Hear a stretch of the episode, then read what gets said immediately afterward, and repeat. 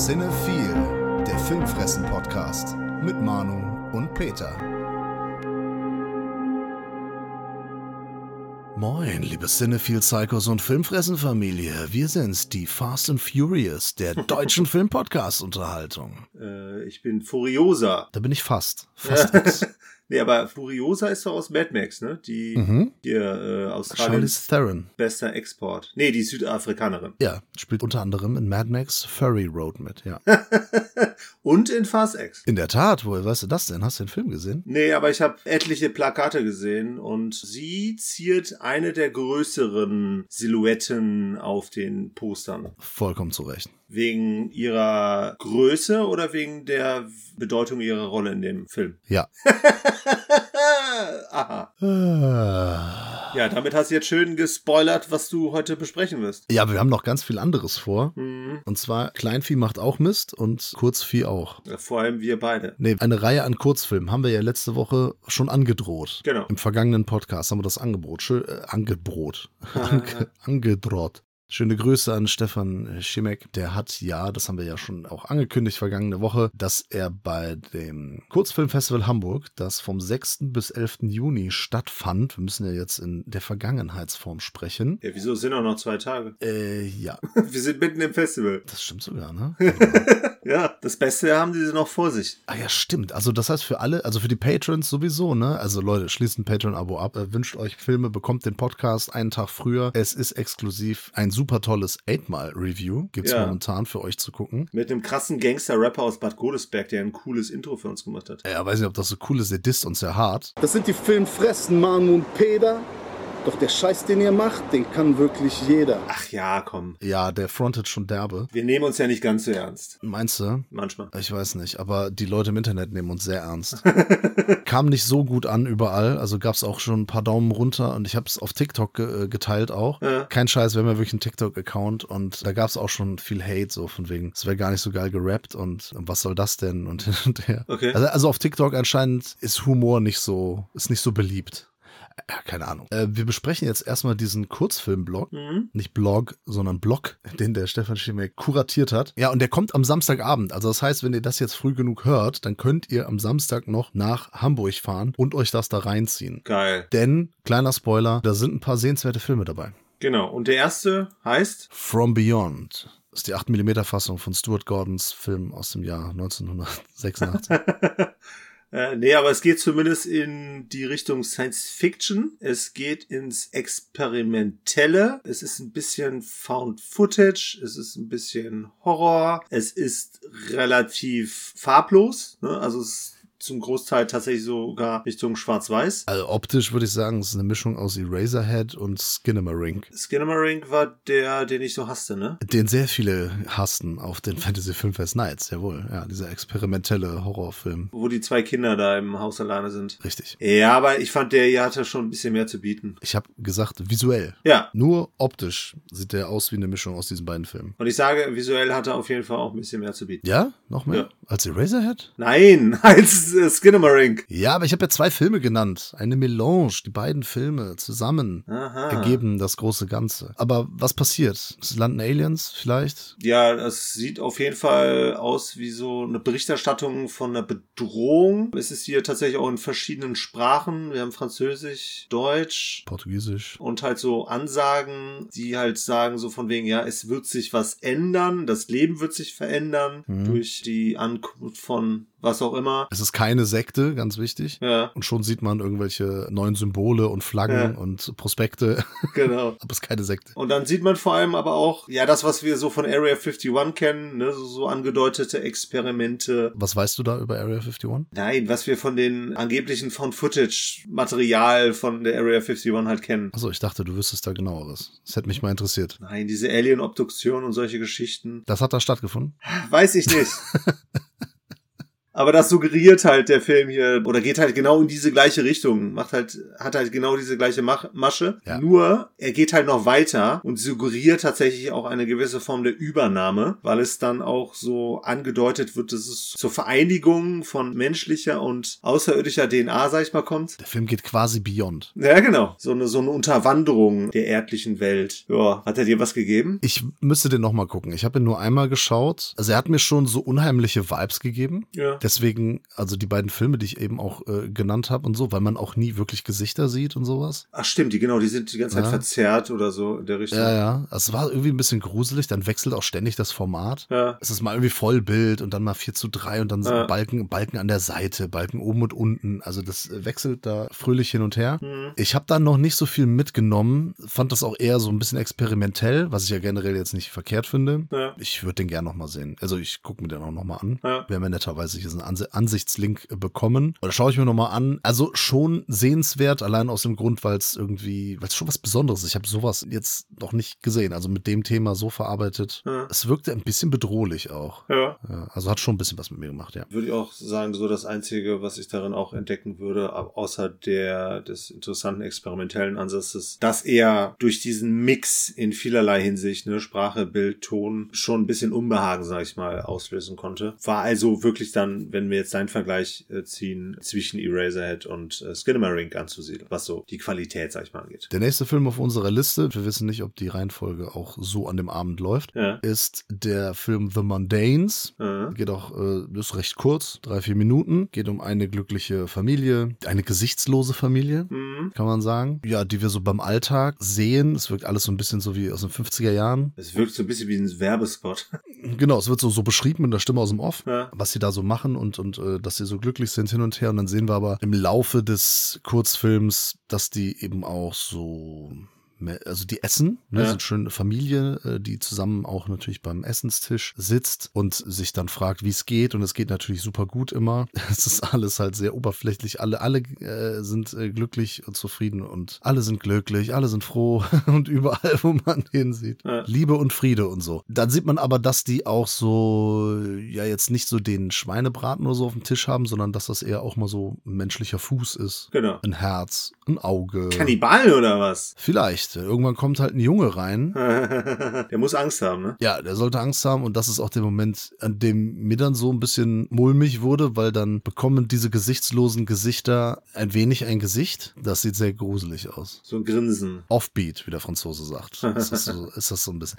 Ja, diabolisches Grinsen, was wirklich sehr, sehr gruselig wirkt, fand ich. Ja. Das ist dann auch schon quasi so Endszene. Jetzt haben wir den ganzen Film erzählt. Naja, gut. Ja gut, aber das ist halt bei ein paar Minuten auch schnell getan, ne? Ja, äh, fand ich aber ganz nett. Ja, fand ich ganz nett, weil er so, so ein bisschen auf dieses Rollenverteilungsthema eingeht. Äh, Mhm. vor allem halt, ne, wo die Frau hingehört, ne? Und dieses Vorgegaukelte von wegen das Routine und ne, Familie heißt ja dann auch mit zwei Kindern und dann halt auch beide Geschlechter. Ne? Das ist das, was die Gesellschaft einem so ein bisschen suggeriert, was halt Glück bedeutet. Mhm. Und das dann hier so satirisch, sag ich mal, aufbereitet mit einer lustigen äh, Pointe dann am Schluss. Ja, charmanter kleiner Film, der das so in Genre-mäßig äh, so ein bisschen erzählt. Ja, Genau. Die Sachen, die du gerade gesagt hast. Dann hatten wir auf der Liste hier Stop Dead. Den haben wir ja schon auf dem Hardline Film Festival gesehen in Regensburg. Genau. War ein Publikumspleaser. Hm, Ich fand den sehr cool. Ja, den fanden sehr viele sehr gut. Gefällt mir auch immer noch. Hatten wir ja gesagt, It Follows rückwärts. So ein bisschen jemand von, von Dämonen gejagt. Und dann finden wir zusammen mit einer anderen Person raus, wie die Dämonen einen jagen und wie man das verhindern kann, dass sie einen bekommen. Genau. Äh, Das ist cool gemacht. Das ist äh, sehr schön visualisiert. Genau. Hat uns ein Lächeln aufs Gesicht gezaubert. So ist es. Der nächste Film, The Smile,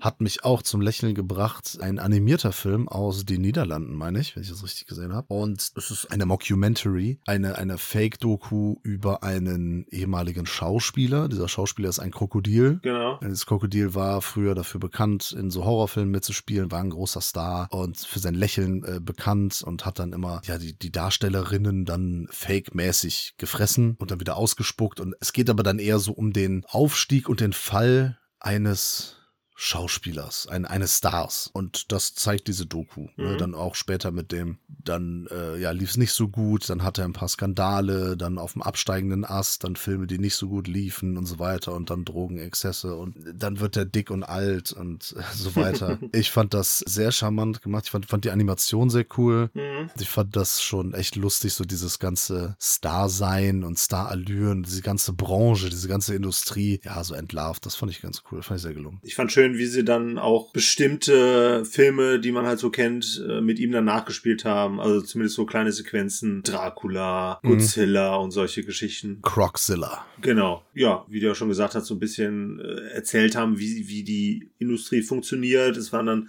einige Seitenhiebe. Kam ja dann auch noch so quasi ein bisschen das Thema Mafia mit ins Spiel. Dann haben wir einen Produzenten, der Pino de äh, Laentis heißt, ne? Also Ja. irgendwie dann auch eine Anspielung auf De Laurentiis. Es sind Anspielungen an alle möglichen Genau. Jahrzehnte des Filmemachens, also ob es jetzt die klassischen, also 50er Jahre, 60er, 70er, klassische Monsterfilme oder auch äh, sonstige Genrefilme, Splatter, der weiße Hai und keine Ahnung, alles mögliche wird da durch den Kakao gezogen. Ja, und vor allem, ich habe dann auch so ein bisschen die Hashtag MeToo-Debatte dann letztlich verarbeitet gesehen, Äh, Natürlich, ja. ne, weil ja dann äh, ein paar Schauspielerinnen äh, vermisst werden, die ja dann angeblich gefressen haben soll. Ja, fand ich sehr, sehr, sehr schön. Ja, war sehr charmant auf jeden Fall. Border haben wir auch schon gesehen, ein sehr, sehr kurzer Kurzfilm. äh, gefiel den meisten auch sehr gut auf dem Hardline Film Festival. Ja, der hatte bei uns ja eine ganz besondere Pointe, weil er ja im Kinosaal sehr gut funktioniert hat. ähm, ne? Ich weiß gar nicht mehr genau, was da war, aber Ja, weil jemand im richtigen Moment eine Flasche Bier geöffnet hat. stimmt. Und dann hatte sich die Figur auf der Leinwand zu ihm umgedreht. Ja, und auch was gesagt, was Ja. dann total gepasst hat und war, war ja nicht geplant, ne? Das war Ja. natürlich ein, ein glücklicher Zufall. Ich, ich fand den okay, weil den Gag oder das, was er macht, das habe ich selbst schon mal in einem, zu Studienzeiten in einem Kurzfilm mit Kollegen verarbeitet. Mhm. Deswegen hat er mich jetzt nicht ganz so ja, überrascht oder auch nicht ganz so begeistert, aber der geht vollkommen in Ordnung. Ja, und der ist halt vor allem schön kurz und knackig. Ja, was war Dead Enders nochmal? War das mit den kleinen Monstern, ne? Hat auf der Tankstelle gespielt. Äh, das war dieses mit diesen Facehuggern. Alien, ja genau, Alien, ja, ja, Ja. richtig. Mischung aus Alien und Crawleys irgendwie. Ja, ich habe auch äh, Vibes von, ich weiß nicht mehr, dieser britische, dieses britische Creature Feature. Grabbers. Ja, genau, genau, genau. Ja, der ist ja, kam ja dann auch so im Stil der 80er daher, was so Style, Klamotten und so anging. Also mit dem konnte ich tatsächlich am wenigsten anfangen. Stimme ich ein bisschen mit ein, weil wir das selbst in Langfilmen alles schon zigmal gesehen haben. Genau. Und das mir als Kurzfilm jetzt irgendwie auch keinen Mehrwert gibt. Ich, verstehe die Anspielungen an die ganzen Filme, aber das war's dann halt auch. Und ich mir, ja, komm, muss mir schon ein bisschen mehr geben als nur die Anspielungen an die Filme. Ja, genau. Das hat halt Smile irgendwie noch ein bisschen kreativer gelöst. Ja. Weil es halt ein Krokodil war, weil es animiert war oder ist, ne? Das ist dann irgendwie noch eine andere Erzählweise. Äh, Dead Enders ist einfach, es ist eine pure Hommage und geht einfach nur dann 13 Minuten halt. Okay. Ja, Ja. nett, nett. Ja, was mich halt tatsächlich ein bisschen gestört hat, ist, dass das Ganze so aussah, als wäre das der Anfang von einem Film. Nur, dass sie dann halt den, den, den zweiten und dritten Akt quasi komprimiert haben in drei Minuten. Mhm. Ne, weil sie am Anfang sehr viel, in Anführungsstrichen, auf ihre Figuren, ne, Charakterzeichnungen und so Wert legen, um das dann halt äh, schnell danach alles abzuhaken. Äh, fand ich merkwürdig. Es gibt sicherlich Langfilme oder Spielfilme mit, ja, Langfilme halt, die das verdient hätten, bei denen man das machen sollte. Ja. Ja, äh, ich, der hat jetzt auch nicht für, für Begeisterung bei mir gesagt. Nee. Ja. Mehr als okay oder nett war es dann doch nicht. Genau. Der nächste war dann Diaspora. Diaspora. Diaspora, was heißt das? Das weiß ich nicht. Ich weiß aber, dass Diaspora ausgesprochen wird. Aber das hilft uns ja nicht viel, wenn wir nicht wissen, was es heißt. Ne? Immerhin weiß ich, wie es ausgesprochen wird. Ja, dir nice. Hier geht's um eine Dame, die hat den Onkel verloren und kommt in ihre alte Nachbarschaft zurück und trifft auf eine Nachbarschaft, die sie nicht so mehr in Erinnerung hat und die sie auch nicht so ganz willkommen heißt, beziehungsweise so im Subtext als nicht willkommen sieht. Ja, das ist nämlich ein Gebiet, in der eine Minderheit lebt. Ethnisch oder religiös oder was auch immer. Also eine Diaspora. Ich habe nochmal nachgeschaut. Okay. Ah, das ist eine Minderheit. Ja, eine Minderheit, die halt irgendwo lebt. Also ethnischer, religiöser, was auch immer, Zugehörigkeit. Okay, aber das ist so ein allgemeiner Begriff oder so heißt diese Minderheit? Das ist ein, ein allgemeiner Begriff. Hast du das noch nie Okay. gehört? Nee. Okay. Glaube ich Ich zumindest. schon, ich wusste aber nicht mehr, was es heißt. Aber Ja, okay. Macht ja nichts. Ja, Ich fand das vom, vom Aspekt her ganz interessant, weiß ich, wie weit das dann jetzt hier spoilert, aber es geht hier so ein bisschen um Gentrifizierung und letztlich ja dann auch eine gewisse Form von Austausch äh, von, von Gesellschaft. Ja. Letztlich irgendwo auch so das Thema Rassismus irgendwo mit drin Ja, verarbeitet. zumindest das Vertreiben von Menschen aus, aus ihrem Gebiet, aus Ja. ihrem Wohngebiet. Es wirkt so ein bisschen wie eine Folge Atlanta in ganz kurz. Von und mit Donald Glover, der übrigens jetzt auch eine andere Serie am Start hat, bei der mitgeschrieben hat und auch Regie führt. The Swarm, habe ich angefangen zu gucken. Hat auch richtige Atlanta-Vibes, fand ich super. Der Schwarm? Ja, genau. Äh, Der heißt, auf Deutsch heißt es der Bienenschwarm. Also, okay. The Swarm ist es auf, äh, auf Englisch. Ja. Nur ohne den bissigen Humor, ohne den Witz, aber es hat so ein bisschen, also die Thematik, äh, ein wenig geht's in die Richtung mit einem ganz coolen Ende. Das knallt nur nicht so. Ich Ja. hätte mir das dann eher so in, in Donald, Gla also gut, klar, Atlanta ist jetzt auch keine, keine Serie, bei der jetzt so eine Bombe nach der anderen platzt, aber das hat halt eine ganz spezielle Atmosphäre, diesen Black Surrealism und das hätte ich mir dann eher für Diaspora auch gewünscht. Ja, ja. War so, äh, gute Idee, nicht ganz so stark umgesetzt. Ja, die nächste Idee war meiner Meinung nach schon cool umgesetzt, weil ich es teilweise echt ekelhaft fand. Ja, Herr Sucker, das war auch mal wieder eine Episode, die ein bisschen kürzer war. Da geht es eigentlich grob gesagt um eine Frau, die wir ganz kurz bei ihrem nächtlichen Prozedere sehen, sich kämmt, ins Bett geht und dann kommt ein Herr Sucker, ein, ein Monster, das dieses Haar frisst und letztlich dann auch äh, die schlafende Protagonistin hier überfällt und ihre Haare auffrisst. die Haare vom Kopf frisst, wie das normalerweise sonst nur Kinder tun. Oder Katzen. Ja, man hat auf jeden Fall, also das, womit dieser Hairsucker, damit ist eigentlich auch schon alles gesagt, Ja. die Hairs suckt, ja, die Haare aufnimmt. Ja. Es sieht aus wie so ein Arschloch. Richtig. Ja, einfach wie so eine Poperze irgendwie. Ja. Das ist irgendwie. Richtig eklig. Und der hat sich allein die Vorstellung, irgendwie so Haare runterzuschlucken, so langes Haar vor allem, weil der geht ja erstmal in die Dusche, Ja. äh, an, an dieses Flusensieb. Und der braucht ja Ewigkeiten, um dieses Haar da aufzusaugen. Das ist so ekelhaft. Ja, ja, für uns ist das ekelhaft, für ihn ist das halt so ein bisschen wie äh, Susi und Strolch, wenn die da die Spaghetti essen und so. Ich finde das ja total geil. Fand ich sehr gelungen, hat mir äh, gefallen, weil es super eklig ist und Ja. einfach ganz kurz. Ja, Herr Sacker, Bums Genau. fertig. Bums aus, fertig. Nächste dürfte dir äh, gefallen haben, da geht so ein bisschen ins Western-Genre mit Ah, ein ja. bisschen Steampunk und Mad Max, so in die Richtung. Ja, auf jeden Fall. The Ballad of Mad Dog Quinn. Das war ja auch so, so Mischung, ne? Du hast Cowboys, du hast ein bisschen Nordoststaaten drin. Dann hast du aber auch so, so ein paar östliche Elemente mit den, mit den, äh, mit der Kopfbedeckung. Dann aber auch futuristische Kampfinstrumente wie Maschinengewehre, die dann auf Peitschen oder auf Messer treffen. Und letztlich sehen wir hier die Flucht des Mad Dog Quinn, der so ein Reanimator Fluid hat. Oder zumindest das halt klaut, sieht zumindest dann aus, und das halt für irgendwas benutzen möchte und dann halt flieht und dann wird er halt von der Konföderation verfolgt. Mhm. Wie gesagt, so ein Wild Science Fiction äh, Western, irgendwie sowas in der Richtung. Wird viel rumgeballert, ne? Genau. Hat nur eine witzige Pointe. Ja, Weil wir sehen ja, wofür die Person das dann braucht. Und dann hat sie angeblich das Wichtigste vergessen. Und das verraten wir hier jetzt natürlich nicht. genau. Das wäre ja blöd. Ja, aber fand ich lustig. Ja, fand ich auch sehr cool. War auch äh, schön kurzweilig. Aber der nächste, die Gnomes. Gnomes. The G is silent. Echt? Ja. Ich spreche hier gar nichts mehr aus. Ja, wieso kannst du auch was lernen? Ist doch schön. Und nicht nur du, auch alle, die hier zuhören. Den fand ich richtig geil. Ja, das ist ein Crowdpleaser. Das sage ich, äh, da wird's Samstagabend in Hamburg beim Kurzfilmfestival, da wird's Applaus geben. Das ist schon ein Kracher. Ja, ne, also der Name sagt es ja schon, äh, mehr oder weniger. Es sind kleine Gartenzwerge, äh, die quasi zu Leben erweckt sind und eine junge Dame, die in einem verwilderten Garten äh, mäht, ja, auflauern, fies attackieren. Ist das nicht eine Joggerin im Ah Wald? ja, stimmt, richtig. Nein, nein, stimmt, du hast recht. Die kommen mit dem Rasenmäher an. Ah, ja. Ja, stimmt. Aber die wird dann halt wirklich von denen gefangen genommen und da kommt halt alles Mögliche zum Einsatz. Die sind halt super organisiert. Die fixieren sie dann mit so Speeren, an denen so kleinen, äh, kleinen Speeren mit Widerhaken, wo dran Seile befestigt sind und dann Enterhaken sozusagen. Genau, wird, wird sie dann, soll sie dann mit so einem Rasenmäher, sowas in der Richtung, ähm, massakriert werden. Und der Ja. ist schon, Splattert. Genau, es splattert, die kleinen Gartenzwerge sehen mega aus und da haben sie echt richtig viel Arbeit reingesteckt. Äh, Das sieht sehr stark, sehr cool aus, auch vor allem in so vielen kleinen Details. Äh, Also da haben sie auf jeden Fall gute Arbeit geleistet. Ja, also Effekte sind äh, großartig, alles mögliche handgemacht. Ja. Sieht zumindest so aus, ne? Auf jeden Fall. Zum, zum Großteil. Auf jeden Fall äh, schöne Effekte. Ja, die Gnome, die Gartenzwerge, die sehen lustig aus. Fies, teilweise auch ein paar schöne Nahaufnahmen. Genau. Bei denen gibt's dann eben auch am Ende so eine Klärung, also was es mit diesen Pilzen auf sich hat, denn die, Mhm. Genau. die Joggerin wird von so leuchtenden Pilzen angelockt. Oh ja, das ist total gelungen, kurz, knackig, auf die Fresse, schön Splatter und ein bisschen Gore dabei. Das macht Laune, ist lustig, voll dabei, absolute Empfehlung. Genau, eklig und geil. War für mich tatsächlich so das Highlight, weil er einfach super viel Spaß gemacht hat. Und dabei ziemlich geil aussah. Dann gab es noch zwei Beiträge aus dem internationalen Wettbewerb. Ja, die habe ich leider nicht gesehen, aber Peter rettet den Tag jetzt. Ja, auf der einen Seite haben wir den Amok. Da geht es um Clyde, der äh, bei einem schrecklichen Unfall seine Verlobte und sein gutes Aussehen verloren hat und sich dann seinen inneren Dämonen quasi stellen muss. War etwas so von der Machart her, ne? Also es ist halt animiert. Es ist teilweise sehr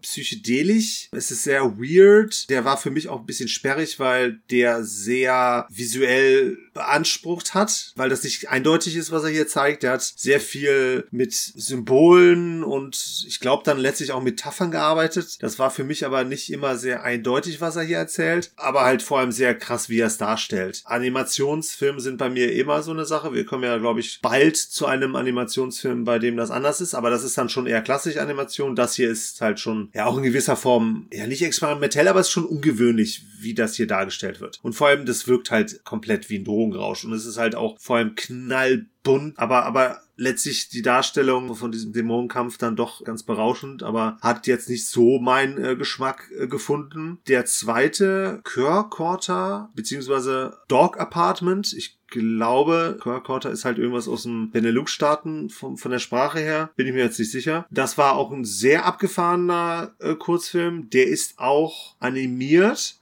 aber nicht so comicmäßig. Aber hier haben wir ungewöhnliche Verdrehung der Realität. Also es fängt damit an, dass wir einen Mann in einem Sofakostüm sehen, der einen Hund hat, der allerdings in Form eines Waschbeckens daherkommt. Und das Haus selber ist wie so ein riesiger Hundekopf. Und das Haus letztlich verhält sich auch wie ein Hund, bellt die ganze Zeit und der will auf jeden Fall raus, fährt zu einer Schweinerei oder so, äh, zu einer Schlachterei oder sowas und Fände ich aber auch geil, wenn man Schlacht, Schlachthäuser einfach Schweinereien nennt. es ist schwierig zu erklären, was hier passiert, weil der kommt dann unterwegs noch an einem Wald vorbei, der gefällt wurde von einem Huhn, dessen Kopf eine Axt ist. Und es ist total wirr, was hier passiert. Und ich muss sagen, ich habe letztlich auch die Pointe, glaube ich, verschlafen. Also mit verschlafen meine ich, ich habe das nicht so ganz verstanden, aber es ist halt weird. Also das war der so mit Abstand weirdste Beitrag, den ich hier äh, sehen konnte. Ist das so Mad God weird? Äh, weirder, finde ich sogar. Okay. weil es halt noch surrealistischer ist. Hier ist halt vieles auf den Kopf gestellt, sag ich mal. Da kann man vielleicht eine ganze Menge reininterpretieren und auch sehen. Ich habe ehrlich gesagt nicht verstanden, was der Film mir erzählen möchte. Da reicht mein Intellekt, glaube ich, einfach nicht. Aber ich fand es sehr interessant. Ja, macht dir Spaß zu gucken? Ist Ja. optisch cool? Ja, genau, das ist halt das, das, das Schöne, dass er optisch halt äh, auch so ungewöhnlich ist, ne, weil er so eine ganz komische Welt halt zeichnet. Ist auf jeden Fall, was Ideenreichtum angeht, eine eigene Liga, sag ich mal. Ja, war jetzt der weirdste Film von allen, aber hat dadurch auf jeden Fall auch zu einem sehr abwechslungsreichen äh, Kurzfilmprogramm hier geführt. Da kann man getrost sagen, die Filmfressen sprechen eine absolute Empfehlung aus für das Kurzfilmfestival Hamburg. Fahrt nach Hamburg, jetzt sofort. Findet noch statt, ja, startete am 6. Juni und geht noch bis zum 11. Juni. Genau. Also, viel Spaß damit. Ein paar sehr coole Filme, äh, die wir euch alle jetzt komplett gespoilert haben. Nein, natürlich nicht. Es sind ein paar Empfehlungen dabei. Egal, was wir sagen, müsst ihr trotzdem selbst gucken. Es lohnt sich bei den meisten Filmen, das zu erleben. Ähnlich wie bei Spider-Man Across the Spider-Verse. Yeah. Das ist der zweite Teil der neuen animierten Spider-Man-Saga, die vor ein paar Jahren einen Überraschungshit hatte mit äh, Spider-Man, Spider-Man does whatever a spider can.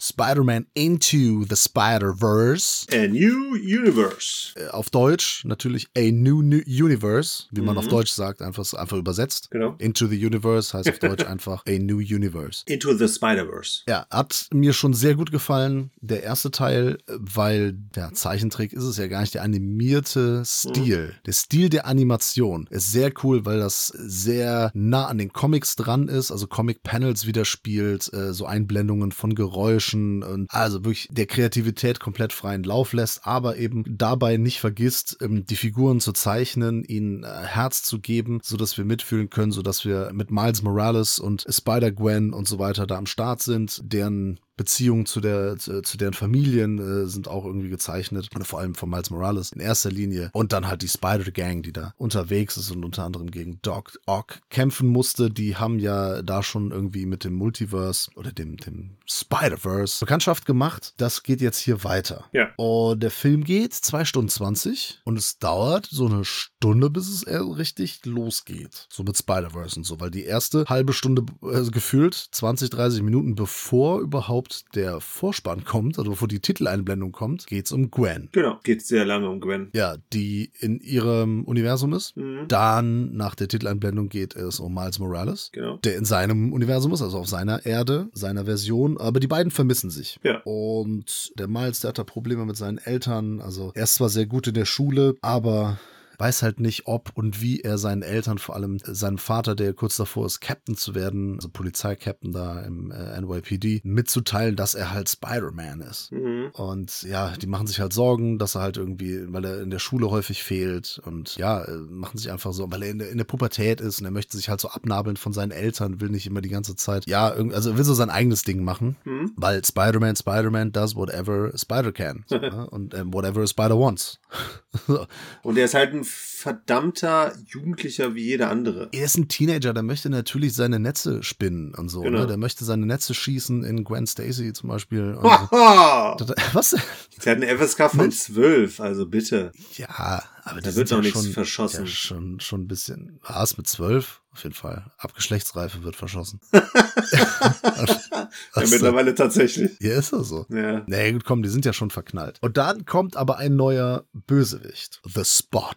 Genau. Der ist so ein bisschen wie der äh, Rorschach. Sieht da zumindest so aus. Er sieht aus, aber hat nichts mit dem gemeinsam. Genau. Ja, was, was, was ist mit dem los, Peter? Was passiert da jetzt? Der hat irgendein Problem mit Spider-Man. Das habe ich jetzt auch gar nicht verstanden. Er beschuldigt Spider-Man, dass er der Spot ist. Er sagt so, Spider-Man hat Schuld, dass er zu The Spot geworden ist. Aber mehr sagt er nicht, ne? Also mehr erfahren wir auch nicht. Nee, und der Spider-Man nimmt ihn halt überhaupt nicht ernst und sagt, hier, du bist der Villain of the Week und so, bla Ja, bla. genau. Und ähm, das spornt den Spot an. Er möchte halt was Besonderes werden. Er möchte der große nächste Gegner von Spider-Man werden. Er will der Erzfeind werden. Genau, er möchte ihm einen würdigen Kampf tatsächlich auch liefern. Ja. Dafür nimmt er großes Risiko auf sich. Seine Fähigkeit ist, er kann halt Löcher quasi in die Realität äh, schlagen und quasi Ja, Raum. zunächst nur in Raum, später Genau. auch in, nee, es ist Dimension. nur Raum. Ja, in Dimensionen, genau. Später ist es dann Ja. tatsächlich in, in, in Paralleluniversen. Genau. Und dadurch wird er halt mächtiger, weil er da irgendwas in einem Teilchenbeschleuniger macht. Dafür muss man aber Astrophysiker sein, um das äh, genau erklären zu können. There's so much I don't know about astrophysics. I wish I read that book by that wheelchair guy. Genau, in der Christopher Nolan-Version, dann kriegen wir das alles in trocken und Oppenheimer. langweilig erzählt und ohne, ohne Hey. coole Action und so. Ja, Oppenheimer wird cool. Auf jeden ich freue mich. Ich freue mich sehr auf Oppenheimer, wirklich. Also The Spot hat auf jeden Fall auf DVD The One mit Jet Li gesehen und hat sich gedacht, geil, das mache ich auch. Und geht halt in die anderen Universen und wird halt immer stärker, weil er die Kräfte von, von seinen anderen Ichs irgendwie nimmt. So ähnlich. Und das ist natürlich ein Riesenproblem. Und dann kommt die Spider-Gang. Äh, Also erstmal kommt Gwen, Stacy, äh, Gwen Stacy zu, zu Miles und später dann die ganz andere Gang, angeführt von Spider-Man 2099. Das fand ich äh, ganz cool, dass der jetzt am Start ist. Miguel O'Hara, im Original gesprochen von Oscar Isaac. Mhm. Und der ist halt ziemlich angepisst, weil alle anderen Spider-Man sind irgendwie auch immer so ein bisschen äh, lustig drauf und haben coole Sprüche, aber der Ja. Miguel O'Hara ist halt ein bisschen, der ist halt abgefuckt, ne? Der hat gar keinen Bock. Der hat äh, Probleme. Ja, hat die Schnauze voll. Ja. Ne? Sagt, was erlauben Miles? ja. Hatte gesponnen wie ein Spinneler.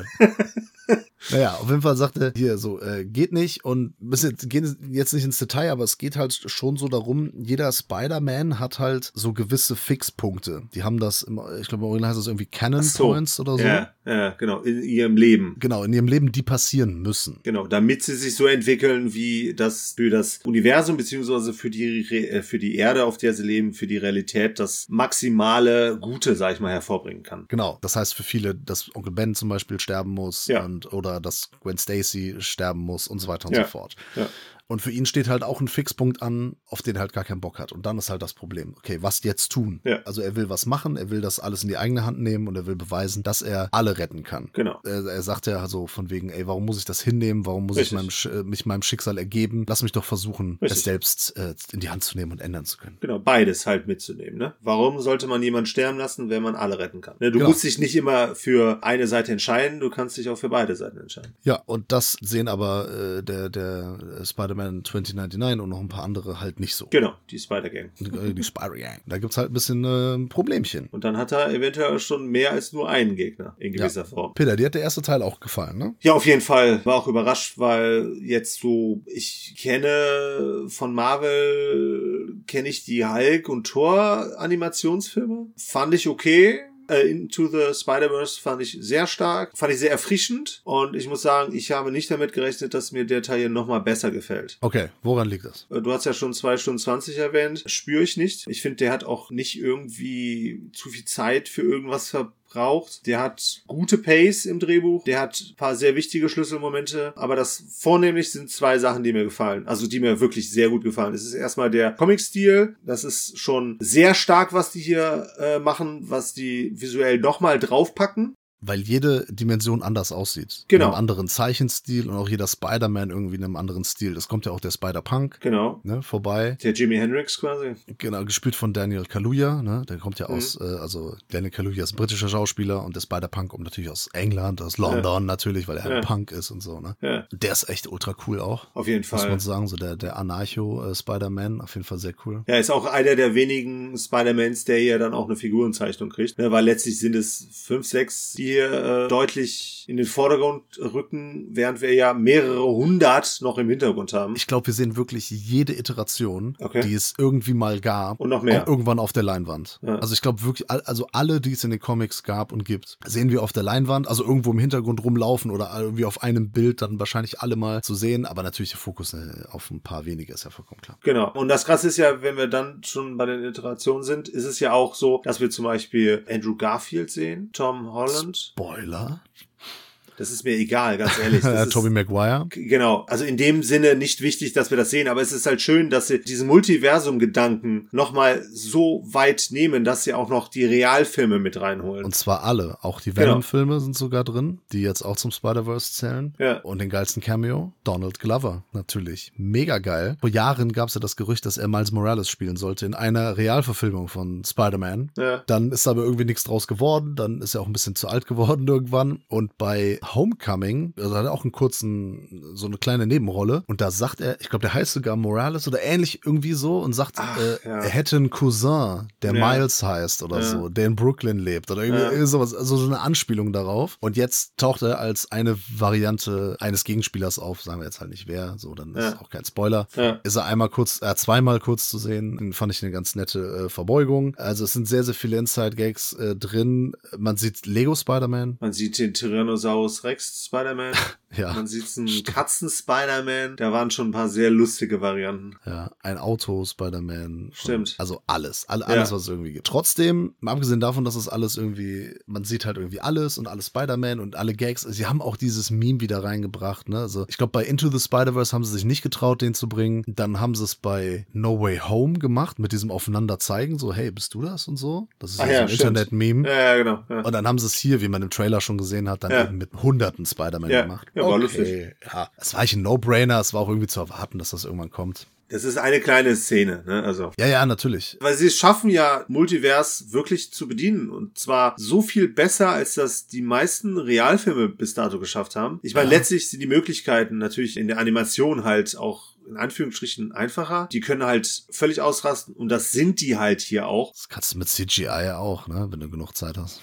Also es ist Ja, ja, auch CGI. genug Geld, was halt Ja. das gleiche ist. Aber ja, klar. Ich meine, die sind ja eh schon unfassbar teuer, die Filme. Aber ich finde das so geil hier teilweise, ne, weil auch diese Comic-Stile ja dann parallel die ganze Zeit existieren, weil diese Ja. Figuren ja in anderen Dimensionen dann trotzdem immer noch ihren Stil aus der eigenen Welt haben. Und ich finde, das fügt sich alles wunderbar zusammen und hat eine coole Pace, es hat eine eindeutige Richtung, was die Handlung angeht, bis auf eine Sache. Und das fand ich ein bisschen schade. Das ist eine Fortsetzung. Also es braucht eine Fortsetzung hier. Ich habe damit nicht gerechnet. Ich dachte, das wäre ein Film, der ein abgeschlossenes Ende haben wird. Aber es war mir dann natürlich irgendwann klar so von wegen, es fühlt sich gerade nicht nur wie ein Abschluss an, also wie ein Ende, sondern das Ende wird jetzt alleine wegen der Spielzeit schon kommen. Aber es lässt mich natürlich auch so ein bisschen dann so, ja nicht Fragen zurück, aber so von wegen, ja, hätte ich jetzt schon gern irgendwie ein bisschen abgeschlossen gehabt. Ich hatte genauso viel, wenn nicht sogar noch ein bisschen mehr Spaß mit dem Film als mit dem ersten Teil. Ja. Die Action, alles super cool. Ich finde auch die Beziehungen untereinander schön erzählt. Ja. Zwischen Miles und äh, Gwen. Ich finde das mit Miles und seinen Eltern super cool erzählt. Da bin ich investiert. Äh, Mumbattan fand ich super. Diese äh, Mischung aus Mumbai und Manhattan, wo dann so, der, ja. äh, der indische Spider-Man kam. Ja, ja, ja, das fand cool. ich super geil. Hätte ich auch niemals gedacht, dass mich das äh,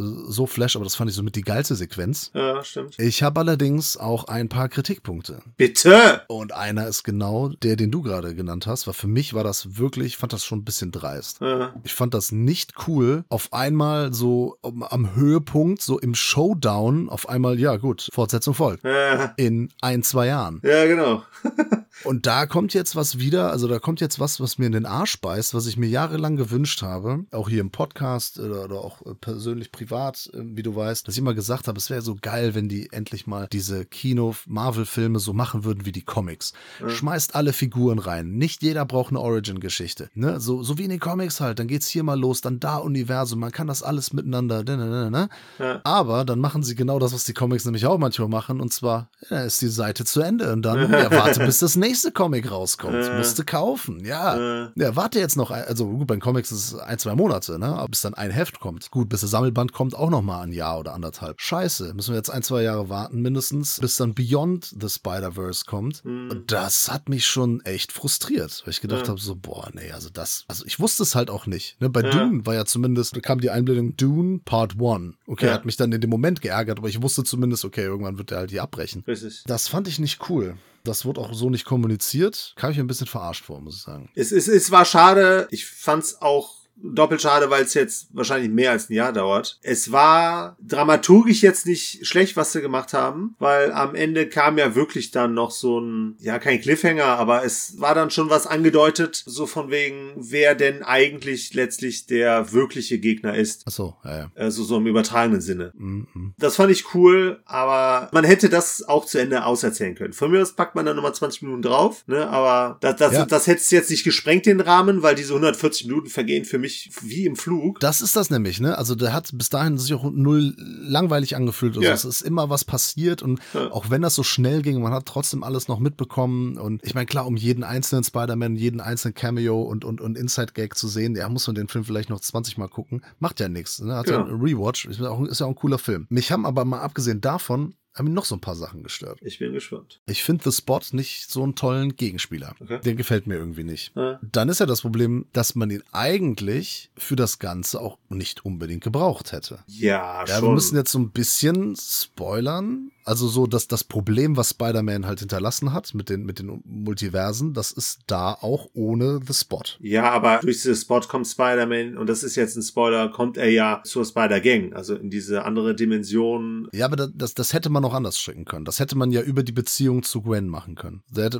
es ging Ja. einfach nur darum, dass er in die andere Dimension kommt, weil die Gwen da ist. Dafür hätte man The Spot nicht gebraucht. Also das hätte man komplett außen vor lassen können. Aber es ist schon besser doch eigentlich gelöst, weil er ja quasi ihr hinterhergeht, weil er sie in Gefahr sieht. Und damit hat er einen wirklich nachvollziehbaren Grund, seine Dimension zu verlassen. Ja, ich finde, das hätte man anders lösen können. Weil zum Beispiel, ich, ich fand es viel cooler, dass äh, Miguel O'Hara und die anderen Spider-Man halt irgendwie äh, seine, teilweise seine Gegner waren. Nicht jetzt bis, ne, kämpfen bis aufs Blut oder sich Ja, ja, auslöschen, ja, aber ja. die hatten ja auch Gründe, ihn erstmal nicht zurückzulassen und so weiter und so fort. Ja, das hat auf jeden Fall schon genügend Substanz, um den Film zu tragen, das stimmt schon. Das fände ich halt viel geiler. Ne? Also da, da hätte man sich drauf fokussieren können. Ich hätte Spot nicht gebraucht. Die, haben es nicht schlecht gemacht mit ihm, aber irgendwie fand ich den auch ein bisschen nervig als Gegner. Dann ist die Sache, okay, jetzt, wir kommen jetzt ins Spoiler-Territorium. Ja. Alle, die es nicht hören wollen, klicken weiter Mhm. zu meiner fantastischen Kritik zu Fast X. Mhm. Es ist so, dass der Miguel O'Hara-Charakter sagt, es gibt diese Fixpunkte und die brauchen die, sonst können die halt ihr Schicksal nicht erfüllen. Genau. Sonst bricht die Welt da zusammen. Auf der anderen Seite sagt er später, ja, die Spinne, die dich gebissen hat, die war gar nicht aus deiner Dimension. Deswegen gehörst du eigentlich so gar nicht hin. Du bist ein Autounfall und so weiter. Ja. Wenn das aber schon passiert ist, ist das dann nicht auch vollkommen egal? Dann, dann gibt es ja für ihn gar keine Prophezeiung, dann gibt es für ihn ja gar kein vorbestimmtes Schicksal. Wenn das ja schon nicht funktioniert hat, dann ist es, dann führt es das doch alles ad absurdum. Das ist doch eigentlich völlig beliebig und vollkommen egal. Somit hat er ja schon den Beweis, dass nicht einfach alles zusammenbricht, nur wenn zwei Dimensionen sich in der Kleinigkeit überschneiden. Ganz ehrlich, verstehe, was du meinst, äh, ist mir persönlich egal. also ob sich das beißt, also beziehungsweise letztlich ist ja die wesentliche Aussage, dass jeder Spider-Man ein Schicksal hat, unabhängig davon, wie er entstanden ist. Ja gut, aber er sagt ja schon von wegen allein, dass es eine andere Spinne war, die war nicht für dich bestimmt. Ich finde, das war nicht so äh, sinnig, weil dann zum Beispiel auch das mit äh, The Spot war auch einfach mal eine Stunde weg, anderthalb. Ja, ja. Der ist einfach völlig aus dem Spiel und man denkt sich, was macht der denn die ganze Zeit eigentlich? Weil er ist ja schon eigentlich stark genug oder, oder mächtig genug. ja. Kurz mal rausgeschrieben. Also das fand ich so inhaltlich manchmal. Ungelenk. Haben sie sich ein bisschen verzockt bei manchen Sachen. Was echt schade ist, weil der Rest stimmt. Der Rest ist echt cool. Nur dann hört er halt mittendrin auf. Hm. Oder beziehungsweise am Höhepunkt. Und dann denke ich mir auch so, ach Leute. äh. Also als ich aus dem Kinosaal kam, ich schon ein bisschen geärgert. Gerade weil ich davor, ich hatte sehr, sehr lange Spaß mit dem Film. Die Kleinigkeiten, ja, kann ich auch noch irgendwie drüber hinwegsehen. Aber dann am Ende denkst du, ja gut, aber dann, ihr enthaltet mir gerade den Showdown vor. Das finde ich auch ein bisschen doof. Aber letztlich, ich freue mich auf jeden Fall auf den nächsten Teil. ja, so oder so, klar. Also das, was wir hier sehen, finde ich tatsächlich besser als in den Realfilmen. Also was Marvel aktuell macht sowieso insgesamt, aber auch was so die Spider-Man-Filme angeht, finde ich das schon das Coolste. Vor allem den jetzt hier. Und deshalb freue ich mich auf jeden Fall. Wenn die halt weiterhin so geil ausrasten, kann der nächste Film eigentlich auch nur cool werden. Ja, die liefern ab. Die Spider-Man-Animationsfilme sind äh, wirklich mit das Beste, was da in diesem Marvel- und Sony-Universum da äh, kreucht und fleucht. Ja, ich hoffe nur, dass das halt jetzt äh, schnell geht. Es geht sehr fast. vielleicht vielleicht wird es auch furios, aber ich habe mir einen Film angeguckt, der heißt Fast X. Oh, fast. X. Der ist, der ist fast X. also ist er Y. Nee, Z. Äh, nee, was vor? W. Vielleicht. Ja. Die Sache ist, es ist der erste Film, den ich bisher gesehen habe aus der Fast and Furious Reihe. Ich habe ja hier, hat der Kai Pinno mir ja geschenkt, schöne Grüße, die Complete Collection mit allen fünf Filmen. Mit allem, genau. Ja, es sind fünf Filme drauf, also Fast and Furious 1 bis 5 und da steht drauf Ja. The Complete Collection. Ist ja gelügt. Wer hätte gedacht, dass danach noch fünf kommen und es sind noch fünf in der Mache, mindestens. Nee, zwei. Ja, ja, warten noch mal ein, zwei Jahre und dann sind noch weitere in der Mache. Er läuft ja, das Franchise. Es spielt ja auch Genau. jeder Schauspieler mit, den es gibt. So, Ja, ich, wie gesagt, ich äh, habe äh, bis auf zehn Minuten des zweiten Teils und dann habe ich den Kinosaal verlassen, weil das war so eine Mitarbeitervorstellung damals im Kinopolis Baumwold Godesberg, habe ich nichts davon gesehen. Ich kann mich erinnern, dass der erste wohl so ein Thriller ist. Da schleicht sich halt jemand in so eine Autorenn-Gang ein. Ich glaube, es ist Paul Walker, der sich dann in so eine Gang einschleicht, die dann Ja. von Vin Diesel angeführt wird, glaube ich. Dann geht es um Autorennen und irgend so ein Qua- Quatsch. Ich weiß das alles nicht, weil ich habe nichts davon gesehen. Ja. Jetzt gucke ich Fast X und der geht auch zwei äh, Stunden 20, geht genauso lange wie Spider-Man. Und es spielt halt jeder mit, ne? Vin Diesel ist halt Dominic Toretto. Na, welche Behinderung haben Sie denn? Tourette-Fotze. Was für ein bescheuerter Name, ja? Wenn der jetzt wenigstens die ganze Zeit rumfluchen würde, könnte ich das noch verstehen. Wenn auch nur ein einziger übrig bleibt, der das hören will, dann muss er so lange warten, bis das andere Scheißgesindel weggegangen ist. Aber Dominic Toretto, Toretto ist der beste Autofahrer der Welt. Was? Der krasseste Autofahrer. Der fährt krasser Auto als Tom Cruise auf dem Motorrad in Mission Impossible 2. Das weißt du noch gar nicht. Äh, Ich habe Mission Impossible 2 gesehen. Ach, zwei, Entschuldigung. Ich dachte jetzt, äh, den, der jetzt kommen wird. Nein. Nein, auf jeden Fall ist er jetzt äh, mit der Michelle Rodriguez zusammen oder verheiratet. Keine Ahnung. Dann taucht Brie Larson auch noch auf. Wir haben Sung Kang. Tyrese Gibson gehört auch zur Family, weil da geht's immer um Familie. Familie ist das Wichtigste. Charlize Theron kommt auch vorbei. John Cena ist ein guter Kumpel von Ach, Vin. Diesel. Der kommt, um seinen Sohn zu retten. Scott Eastwood ist bei der Agency. Das Geile ist, das ist ein bisschen wie bei Knight Rider. Die Foundation. Ne? Kennt ihr Yeah. noch bei Knight Rider die Foundation? Hier ist es die Agency. das ist also völlig beliebiger Name. Und das ist auch das Niveau des gesamten Films. Ja? Ja. Wir haben wirklich Helen Mirren. Helen Mir- Mirren spielt ganz kurz mit. Ludacris spielt mit. Krass. Wirklich alle. Pete Davidson in einer kleinen Nebenrolle. Es kommt sogar Gal Gadot, Spoiler, einmal ganz kurz vor. Ja. Als Wonder Woman. Weiß ich nicht, vielleicht schon. Kann sein. Multiverse. Ich weiß es nicht, weil sie nichts sagt. Also Ah. ganz ehrlich, ey, Spoiler ist mir scheißegal, ne? Wer, wer das noch nicht gesehen hat und, das geil findet, mir ist es vollkommen egal. Kommt irgendwann so ein U-Boot aus dem Eis und dann geht oben die Klappe auf und dann, dann ist da Gal Gadot. okay. Und zwei andere äh, Mädels, die gucken dann und denken, ah krass, da ist hier. Da ich die anderen Filme nicht kenne, weiß weiß ich nicht, was das für eine Figur ist. Ich habe Ah, halt okay. keine Ahnung. Der ganze Film ist ja so aufgebaut, dass man irgendwie alle anderen Filme kennt. Also es wäre so, als wenn du Marvel Endgame gucken würdest und hast davor keinen Film gesehen. Oh, das ist Das blöd. ist, das ist natürlich ein Problem auch, ja. Natürlich. Wir haben hier Jason Momoa als Gegenspieler, der der Sohn ist, er nennt sich Dante, er ist der Sohn Mhm. von Joaquin de Almeida, ein portugiesischer Schauspieler, den viele als Butch kennen aus Desperado. Und weil Dominic Toretto, der hier die ganze Zeit böse guckt, hat seinen Vater getötet und deswegen ist der sauer, der Dante. Ja, zu Recht. Und jagt ihn, kein Scheiß, über die ganze Welt. Die Geil. sind in äh, Rom, die sind in Portugal, die sind in London, die sind Dings. Immer abgesehen davon, dass es Zeitverschiebung gibt, ne? Und mir ist auch klar, dass sie keine Linienflüge nehmen, ne? Ich glaube nicht, dass der Toretto irgendwie bei Germanwings dann äh, ins Flugzeug steigt und dann irgendwie von oben nach, äh, weiß ich nicht, wohin fliegt. Keine Ahnung, die sind immer innerhalb von fünf Minuten irgendwie wo ganz anders auf dem Globus. Keine Ja. Ahnung, wie die das machen. Ich weiß es nicht. Ja, aber ganz ehrlich, das hast du in Bond, das hast du in Born, das hast du in allen modernen Thrillern. Also bei Indiana Jones sehe ich zumindest noch das Flugzeug, wie das irgendwo lang fliegt und den roten, äh, weißt du? Kennst du? Ja. So, da sehe ich wenigstens noch das. Ist egal, der Film ist strunzdumm. Ja. Das ist saudumme Action. Meine Güte, ist das ein Schrott. Also, ein, ein, also Hochglanzschrott. Okay. Ganz ehrlich, es kann sein, da kann der Film nichts für, dass ich die anderen Filme nicht gesehen habe. Ne, Das muss ich ihm Ja. wirklich zugute heißen, halten, dass ich die Figuren jetzt nicht kenne und dann irgendwie vom Sessel hüpfe, nur weil dann Jason Statham auf einmal auftaucht. Mhm. Ja, gut, ich weiß, dass das äh, aus irgendeinem Spin-off hier, Hobbs and Shaw, spielt, Genau. spielt er mit. Okay, ja, gut, aber keine Ahnung. Ich weiß ja nicht, weil der prügelt sich mit einem und das ist so, als hätten die einen alten Beef zu setteln, wie man in Frankreich sagt. Aber ich weiß nicht welchen. Ja. Ich weiß nicht. Brie Larson spielt einfach Captain Marvel. Die spielt nur noch so Rollen, ne, wo Frauen einfach, die, ist- die ist einfach eine Frau, der keiner was kann. Die kann immer alles. Die kann Ja. kämpfen und alle fertig machen und die weiß Cool. immer alles und so weiter. Super. Außer natürlich krasser als Dominic Toretto ist sie natürlich nicht. Der muss sie einmal dann äh, auf jeden Fall auch mal tragen auf den Händen und so, weil äh, keiner ist krasser als Dominic Toretto. Wie der Auto fährt, ist so geil. Und vor allem wie Vin Diesel die ganze Zeit verbissen böse guckt. Der Typ kann gar nicht schauspielern. Das ist wirklich, ga- also in dem Film vor allem noch mieser als, also als Riddick fand ich ihn ja auch immer cool, aber das ist wie so ein, wenn du sagst, ein Fünfjähr, wenn du so einen fünfjährigen Jungen sagst, guck mal böse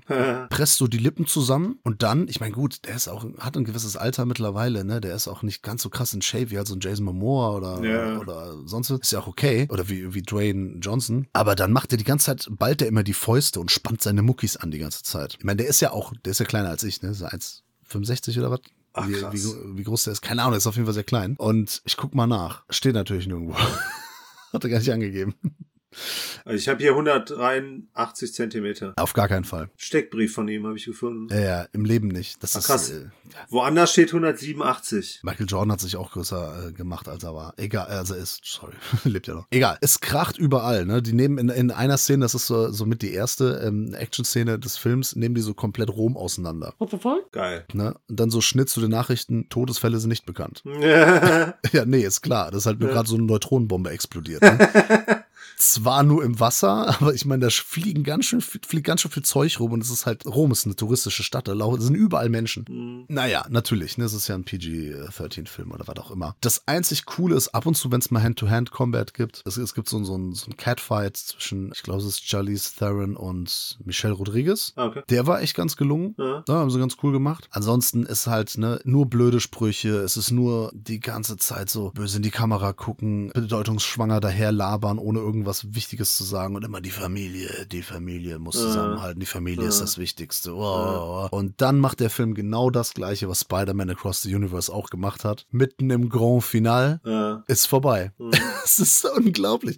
To be continued. Ich meine, diese Gruppe, diese Familie von denen, das sind ja mittlerweile so 10, 12 Leute. Ich habe ja gerade den Cast vorgelesen, so wer da alles irgendwie so unterwegs ist. Das ist irgendwie aufgeteilt auf so vier Gruppen oder so. Oder noch mehr. Und da kommt immer noch mal eine Tante und noch die Tochter von irgendeiner Cousine. Die kommen immer alle vorbei und so. Das ist so wie bei den Kennex in Godesberg. Ja, alles Cousins, ne? Cousin, komm hier, Cousine, ich, ja, wir kennen uns so, ne? Ist ja alles ein schöner Gedanke, finde ich cool, Freunde überall auf der Welt zu haben. Aber halt der, der Dante, der will den Toretto halt so terrorisieren und bringt halt seine Freunde um. Und ich kenne die halt alle gar nicht, ne? Und dann Äh, stirbt irgendjemand und Toretto ist am Boden zerstört und ich denke mir so, keine geht Ahnung. ja am Arsch ich, vorbei, ne? ich kenne den halt seit zwei Minuten.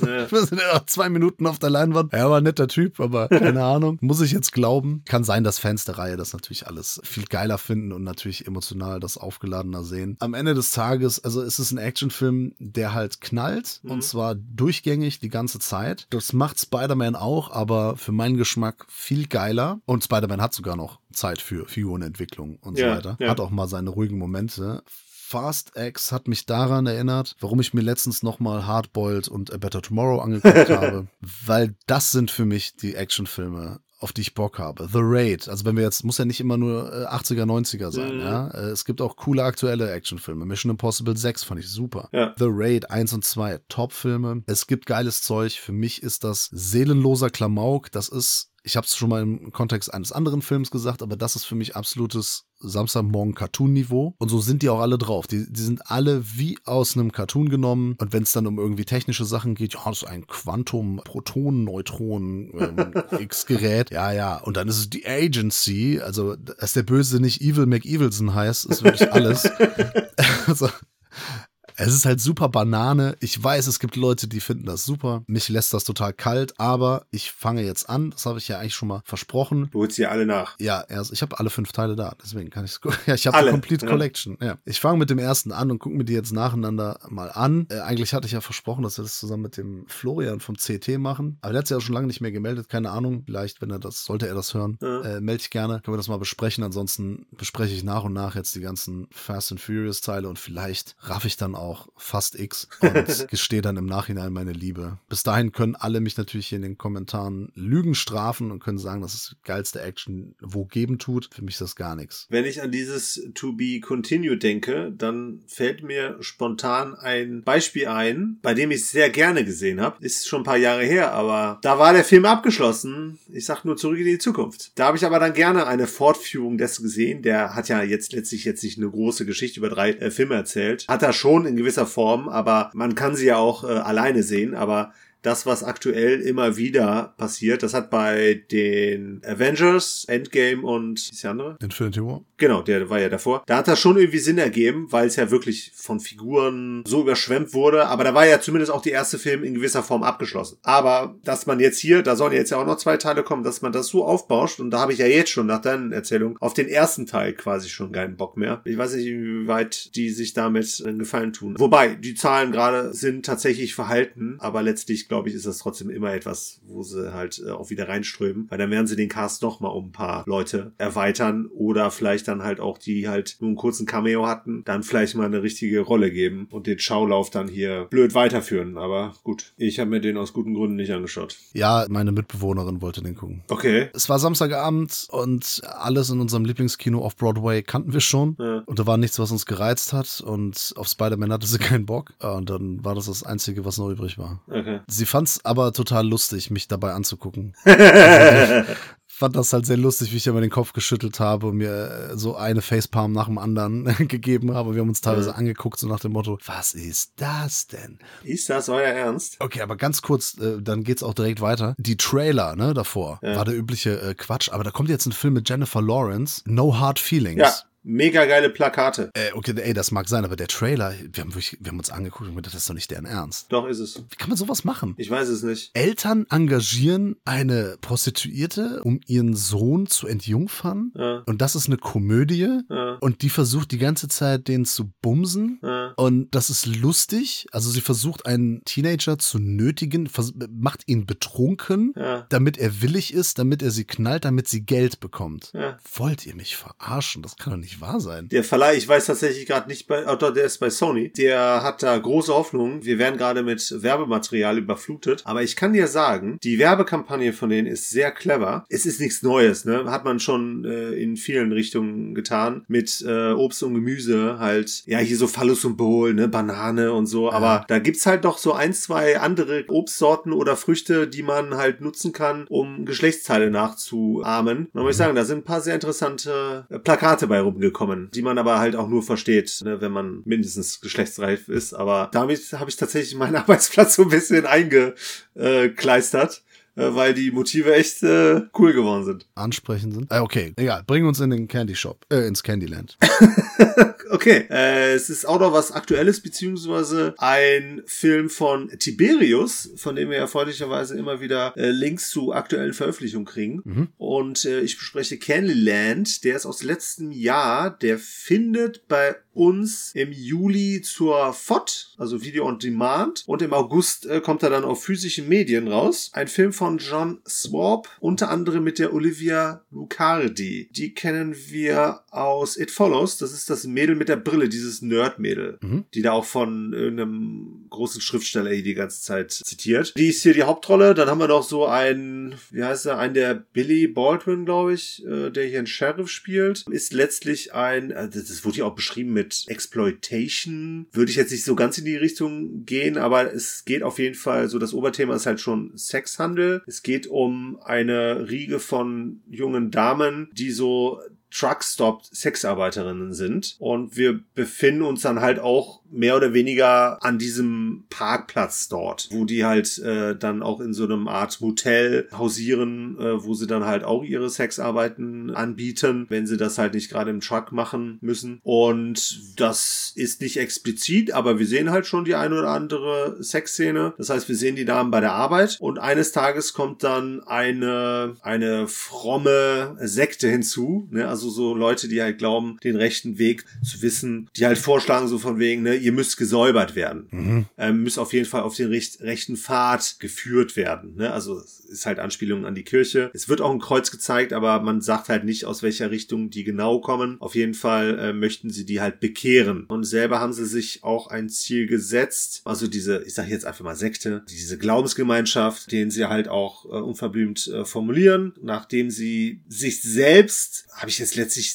nicht so ganz verstanden, sich selbst gerettet haben, wollen sie halt ihrem Schöpfer gegenübertreten. Verstehe nicht, wie sie das genau meinen, weil letztlich ist eigentlich ihr Hauptziel, die Sexarbeiterin zu bekehren, so dass er halt nicht mehr diese sündhaften Arbeit nachgeht. Auf jeden Fall ist halt die junge, ich ich weiß nicht mehr, wie sie hieß, aber die halt von Olivia Lucani gespielt wird, die ist halt eigentlich Teil dieser religiösen Vereinigung, flüchtet dann aber zu den Sexarbeiterinnen und kriegt dort dann quasi ein Jobangebot und steigt ja in diese Arbeit, sag ich mal, ein und wird dann halt auch zu einer Sexarbeiterin. Es wird nicht so ganz klar der Beweggrund, also zumindest vom Erzählerischen her, aber man kann es sich halt schon vorstellen. Es gibt die eine oder andere Beschreibung des Films, ne, also Synopsis, die schon ein wenig verrät, in welche Richtung es gehen könnte. Mhm. Letztlich macht der Film aber 0,0 Hehl daraus, äh, in welche Richtung das Ganze hier geht. Ne, weil wir haben sündhafte Sexarbeiterinnen, die bestraft gehören. Ne? Und wenn man sie bestrafen müsste, wo ist das besser als in den USA? Nirgendwo anders auf der Welt. Ne? Die gehören bestraft, das ist ein sündhafter Job und sie müssen büßen.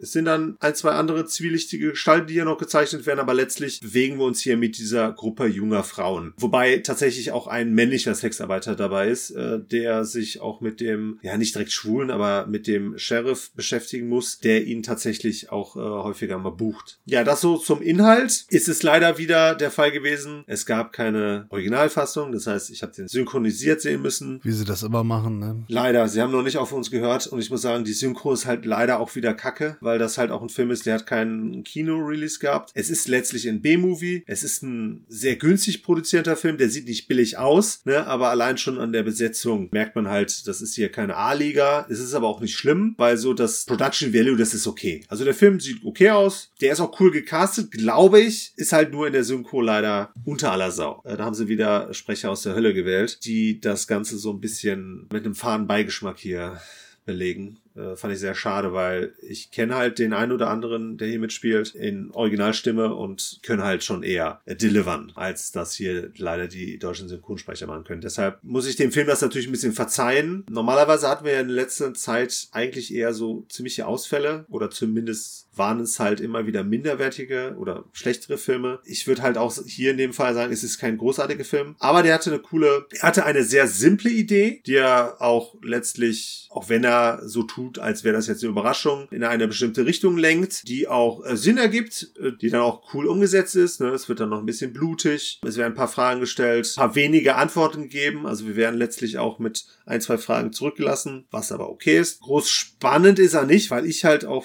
relativ schnell wusste, in welche Richtung das geht, was hier die Pointe sein wird. Das war schon okay. Ich würde sagen, das ist ein, das ist ein Film, der nicht ins Kino gehört. Das ist ein Film, den man sich äh, zu Hause gerne mal streamen kann. Also ein Film, den schaust du dir halt einmal und sagst so, ja, war ganz nett nett, weil der, der Cast dann schon doch in gewisser Weise, wahrscheinlich im OV halt noch überzeugender gewesen äh, sein wird. Aber ja, es war nicht ganz der Klogriff, den ich erwartet habe, weil er dann halt auch das Religiöse noch drin hatte und so ein bisschen halt auch Richtung äh, Kirche gewettert hat. Ja, nicht unbedingt gegen Kirche, sondern eher gegen Gegen Gott.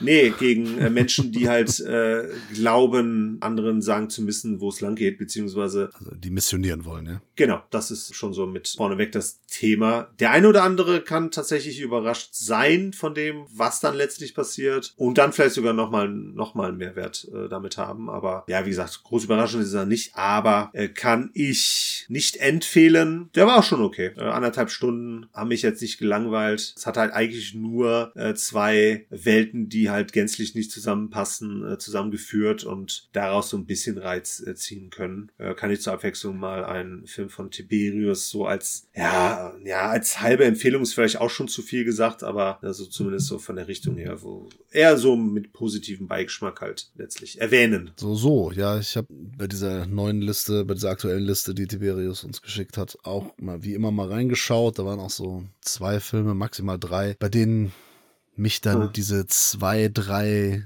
Sätze der Inhaltsangabe doch ein wenig angesprochen haben, aber Mhm. da wir uns beim letzten Mal so geärgert haben, habe ich mir gedacht, na, drängt jetzt nicht so sehr. Ja, ja, für mich war halt äh, die Olivia irgendwie so der ausschlaggebende Punkt, weil ich die ihn halt in It Follows cool fand. Die hatten wir ja letztens auch noch in äh, Soft and Quiet gesehen. Finde ich irgendwie eine ganz äh, nette Nachwuchsschauspielerin. Findest du geil. Nee, das nicht. Aber nö, ich finde die Rollen, die sie spielt, interessant. Äh, Man muss ja, abgesehen von der Inhaltsergabe, irgendwas äh, nehmen, was einen da irgendwie reizt. Und da war sie halt vorneweg. Sag ich doch. Dann kommen wir doch jetzt zum Patreon-Pick. Jo, wer hat uns den denn beschert? Der Tom, aka Atombomb, Hm, hat, hat sich gewünscht einen Film aus Indien. Jo. Ich glaube aus Nordindien sogar. Warum ich das weiß, äh, sage ich jetzt nicht. Es wird jetzt zu ausführlich werden. Ist egal. Ich, wir haben einen Nachbarn hier, der ist, äh, der kommt aus Indien. Oder kommt aus Südindien. Und der sieht ein bisschen anders aus. Aha. Die unterscheiden sich tatsächlich optisch. Je nachdem, wo die, wo die herkommen. ist wirklich so.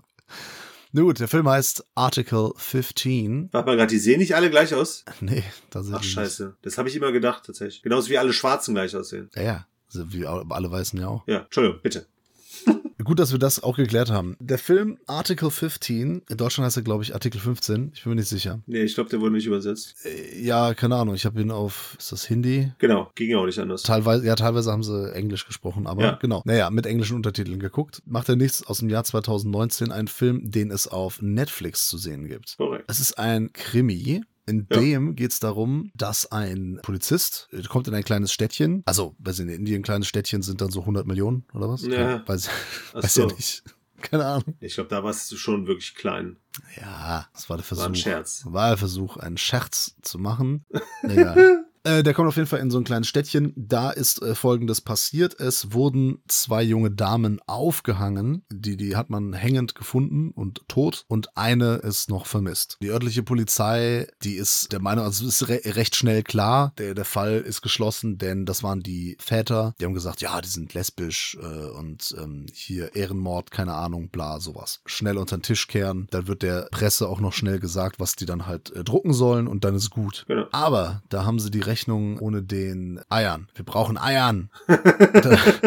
also Eiern ist auf jeden Fall der mit den äh, größten Eiern hier, denn er ist gegen dieses traditionelle, was äh, noch in den kleinen Städtchen und Dörfchen in Indien halt vorherrscht. Die halten sich an dieses Kastensystem. Genau. Ist ja, ist ja bekannt. In Indien gibt's immer äh, gibt's verschiedene Kasten, die sind verschieden gestellt, je nach Armut oder Reichtum, glaube ich. Das heißt, jemand von der höheren Kaste muss sich nicht mit jemandem unteren Kaste abgeben und un Leute aus der unteren Kaste dürfen denen nichts sagen, müssen halt befolgen. Es gibt aber den Artikel 15, den namensgebenden, der 1950, den die indische Regierung 1950 ausgegeben hat, in dem halt steht, dass Menschen aufgrund ihrer Religion, Sexualität etc. nicht diskriminiert werden dürfen Ja, das war eh super. der dieses Kastensystem eben ein bisschen aufweicht. Und er ist halt so der, er repräsentiert so ein bisschen die Neuzeit, die liberalen Menschen und trifft eben hier auf konservative Menschen, auf ein korruptes System, die ihm da auch das äh, Ermitteln erschweren. Ja. Ja, und er ist äh, am, am Telefon mit seiner Frau ist es, glaube ich, ne? Genau. Da, da sagt er dann immer von wegen so, was da passiert und dass er das alles total merkwürdig findet, da die eben auch so diese ganzen Bräuche, also er darf dann irgendwie, äh, also die, die Menschen, die trinken dann nicht aus dem Glas vor ihm, weil sie das nicht dürfen. Mhm. Er darf auch gewisse Sachen nicht anfassen, weil das untere Kaste ist und sowas und er findet das alles total merkwürdig. Also er ist halt der Fish out of water, Mhm. kommt aus der Großstadt da in das Dorf und das sind so diese Gegensätze, mit denen der Film arbeitet. Das aber alles in so einem eigentlich düsteren Krimi, Mhm. der so ein bisschen wie Mörderland wirkt oder True Detective Ja. aus Indien, Ja. könnte man sagen. Allerdings gibt's hier und da auch noch ein bisschen Humor eingestreut. Mhm. Allerdings jetzt nicht so Bollywood-typische Gesangseinlagen. Also es wird schon gesungen, aber es ist jetzt nicht so, dass auf einmal alle plötzlich Tanzmoves machen, Mhm. fünf Minuten tanzen und, und dann geht's wieder weiter oder so. Weniger Gesang, als äh, ich befürchtet habe. Ja,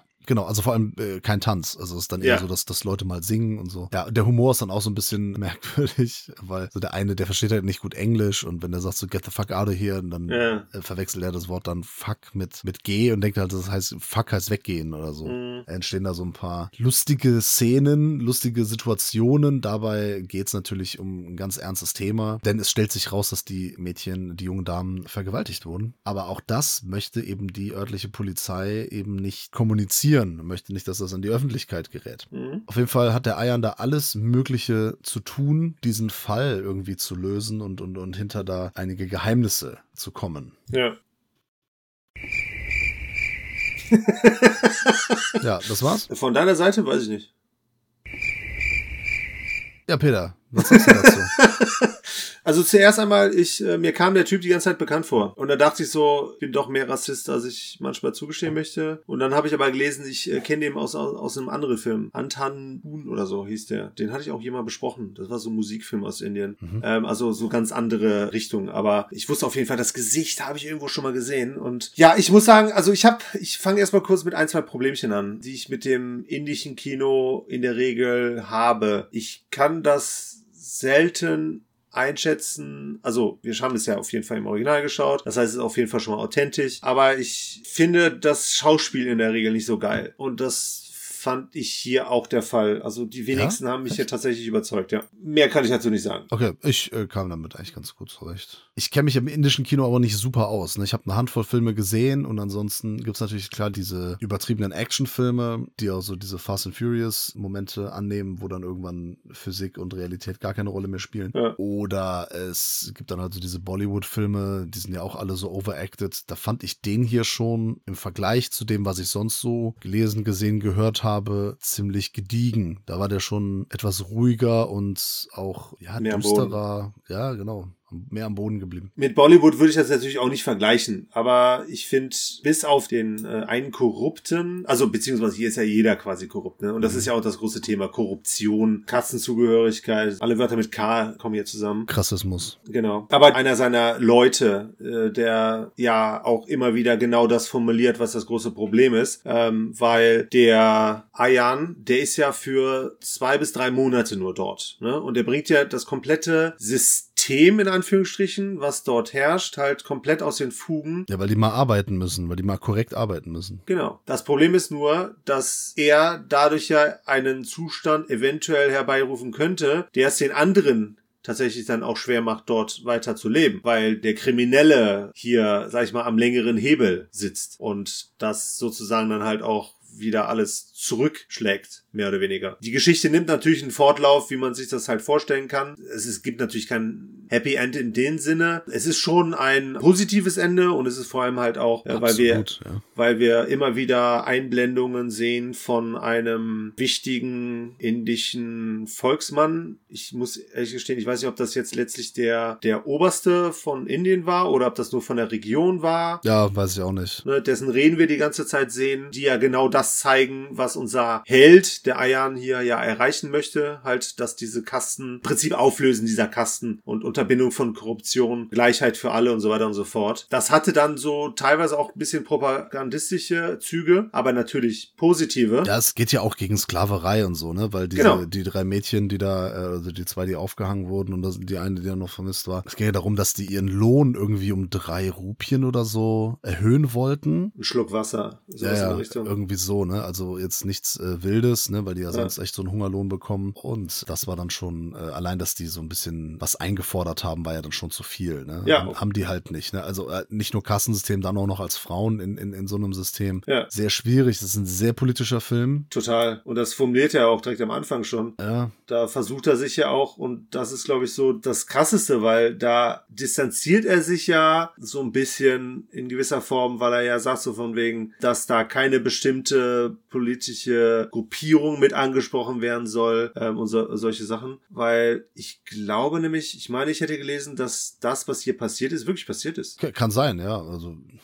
also mindestens so oder so ähnlich. Also das ist ja, äh, also dass Ehrenmorde gibt, ne? Also Ja, ja. Nicht, nicht nur in Indien und so, das ist ja bekannt. Und Gruppenvergewaltigung, das äh, hört man Genau. ja leider auch immer wieder. Ja, ja, also das sind auf jeden Fall, äh, es, es sind auf jeden Fall nicht nur wichtige Themen, die er anspricht, sondern es ist äh, wichtig, das publik zu machen, weil es auch immer noch aktuelle Themen sind Genau. dort. Ne? Vielleicht jetzt auch nicht immer in den großen Städten, aber zumindest in kleineren Gemeinden, die einfach nicht mit der Zeit gehen, Ja. sondern da irgendwelchen komischen Traditionen äh, da irgendwie festhängen und dann irgendwie, wir haben das ja schon immer so gemacht, also bleibt das so. Und das hat mir gut gefallen, das, da habe ich gar nicht mit gerechnet. Ich wusste überhaupt nicht, worum es ging. Ja. Und dann kommt da so ein, so ein politischer Krimi da um die Ecke mit einem sehr sympathischen Hauptdarsteller, wie ich finde. Er hat das ähm, schon, schon echt äh, cool rübergebracht. Und wie er sich dann mal fragt, so, was soll da, was machen die denn hier? Ne? So für Ja. den ist, der ist halt wirklich wie so ein Außerirdischer und bringt auch irgendwann eine geile Metapher, weil die anderen immer davon sprechen, ja, diese Leute und die machen das und, und immer so, ja, wer sind denn diese Leute? Sind, das, Ja. sind die vom Jupiter oder was? Ja, als wenn das, die sprechen so, als wenn das Außerirdische wären. So. Das sind ja auch nur Menschen. Ja. Er versucht denen wirklich beizubringen, so, dass das, das sind Menschen, von denen wir sprechen, ja, die da aufgehangen wurden und die sehen da überhaupt gar kein Problem mit. Ich weiß jetzt nicht, wie das da vor Ort ist. Ich kenne mich da, wie gesagt, weder äh, in der Filmlandschaft noch irgendwie politisch oder, oder sonst wie aus. Ich war auch noch nie, ich meine, Indien ist sehr groß, es gibt sehr viele Ja. Regionen, sehr viele verschiedene Kulturen da. Ich kenne mich da nicht aus. Aber es scheint ein recht mutiger Film zu sein. Ja, genau. Also der Fall war ja auch irgendwie interessant. Also das Ja. hat mir schon gut gefallen. Ne? Man fragt sich dann schon, ja, okay, wer steckt denn jetzt dahinter und so weiter. Und wenn das rauskommt, ist es halt auch schon echt sehr unangenehm. Also ja, Spoiler, man, man weiß dann irgendwann, was da passiert ist. Und dennoch gibt er so ein bisschen Hoffnung, wie du nämlich gesagt hast, er hat schon ein positives Ende. Also so positiv,